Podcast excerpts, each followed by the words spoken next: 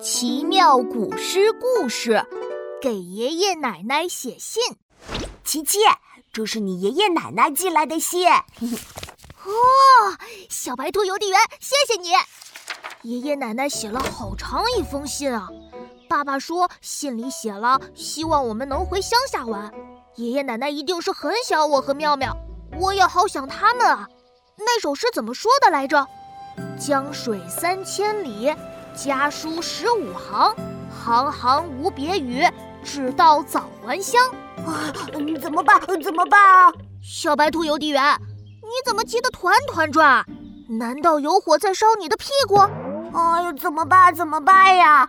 这里有一封寄给大雁先生的家信，但上面没写地址啊！哎，怎么办？怎么办？奇妙，真奇妙，办法真不少。别着急，我有办法。鸽子阿姨，你和大雁先生是好朋友，你知道他家在哪儿吗？咕咕，我也不知道，你去问问乌鸦小弟吧，他什么都知道。乌鸦小弟弟，你知道大雁先生家在哪儿吗？嘎嘎，俺也不知道，你去问问瓢虫小姐吧，她啥都知道。瓢虫小姐，你知道大雁先生家在哪儿吗？哦哦，他家就在那片稻谷堆里。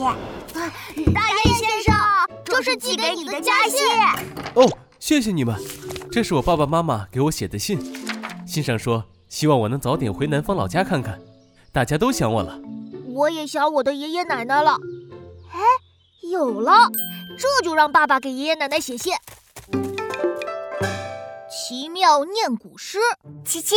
你今天收到信的时候念了一首诗，对呀，我念的是明代袁凯的《京师得家书》，江水江水三千里，家书十五行，行行无别语，只道早还乡，呜呼早还乡。